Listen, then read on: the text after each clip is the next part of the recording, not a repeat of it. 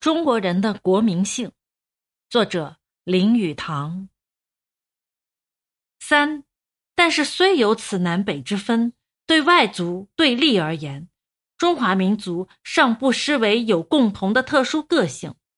这个国民性之来由，有的由于民种，有的由于文化，有的由于经济环境得来。中国民族也有优点，也有劣处，若简朴。若爱自然，若勤劳，若幽默，好的且不谈，谈其坏的。为国与为人一样，当就坏处着想，勿专谈己长，才能振作。有人要谈民族文学也可以，但是夸张轻狂，不自检醒，终必灭亡。最要紧是研究我们的弱点何在，及其弱点之来源。我们姑先就这三个弱点：忍耐性、散漫性和老滑性研究一下，并考其来源。我相信这些都是一种特殊文化及特殊环境的结果，不是上天生就华人，就是这样忍辱含垢，这样不能团结，这样老滑奸诈。这有一方法可以证明，就是人人在他自己的经历。可以体会出来，本来人家说屁话，我就反对；现在人家说屁话，我点头称善曰：“是啊，不错，不错。”由此度量日红，而福泽日深。由他人看来，说是我的修养功夫进步，不但在我如此，其实人人如此。到了中年的人，若肯诚实反省。就有这样的修养的进步。二十岁青年都是热心国事，三十岁的人都是国事管他娘。我们要问：何以中国社会使人发生忍耐、莫谈国事及八面玲珑的态度呢？我想，寒忍是由家庭制度而来，散漫放逸是由于人权没有保障，而老滑敷衍。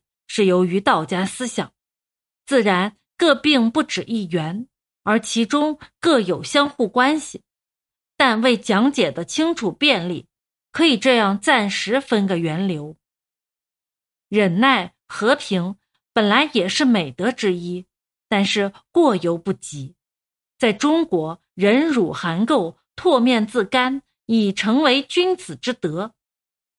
这忍耐之德也就成为国民之专长，所以西人来华传教，别的有可；若是白种人要教黄种人忍耐、和平、无抵抗，这简直是太不自量而发热昏了。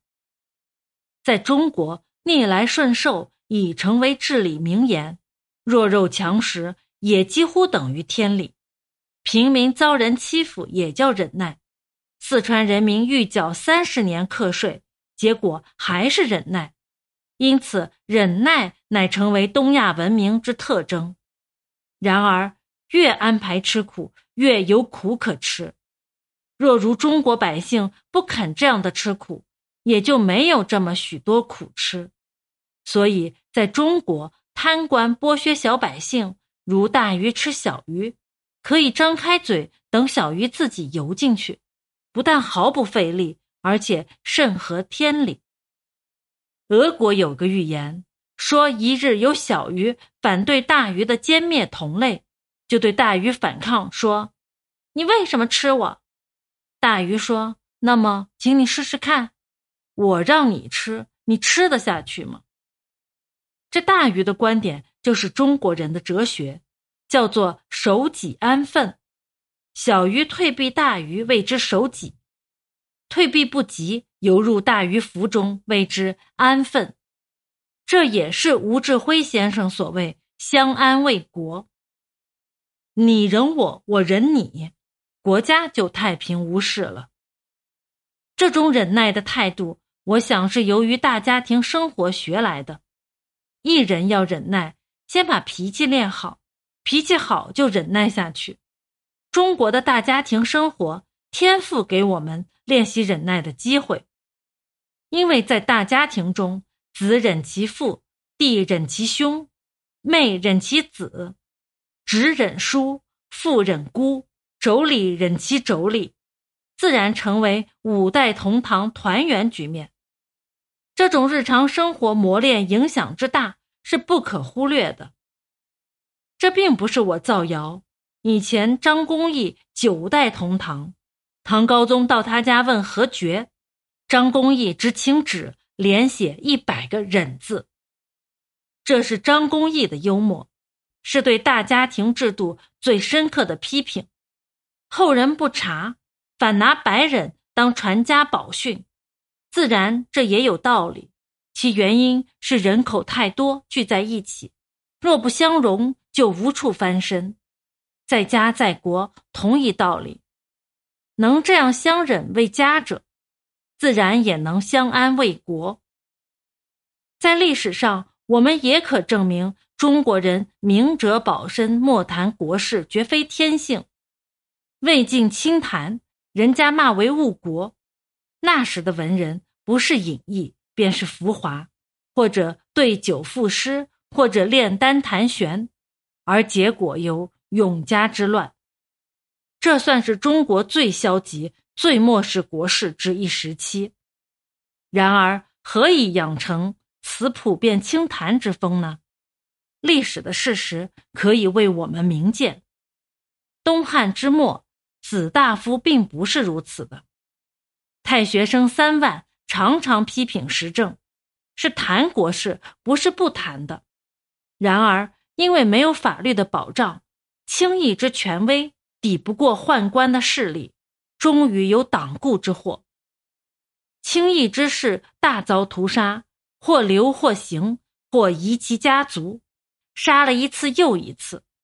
于是，轻易之风断，而清谈之风成。聪明的人或故为放逸浮夸，或沉湎酒色，而达到酒得颂的时期。有的避入山中，谪居子屋，由窗户传食；有的化为樵夫，求其亲友不要来访问，以避耳目。竹林七贤出，而大家以诗酒为命。刘伶出门带一酒壶，叫一人带一铁锹。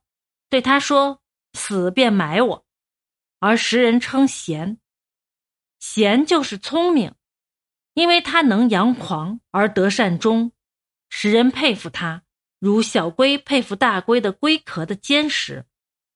所以要中国人民变散漫为团结，化消极为积极，必先改此明哲保身的态度，而要改明哲保身的态度。非几句空言所能济事，必改造使人不得不明哲保身的社会环境，就是给中国人民以公道法律的保障，使人人在法律范围之内，可以各开其口，各做其事，各展其才，各行其志。不但扫雪，而且管霜。换句话说，要中国人不像一盘散沙，根本要着。在给予宪法人权之保障，但是今日能注意到这一点道理，真正参悟这人权保障与我们处事态度互相关系的人，真了如晨星了。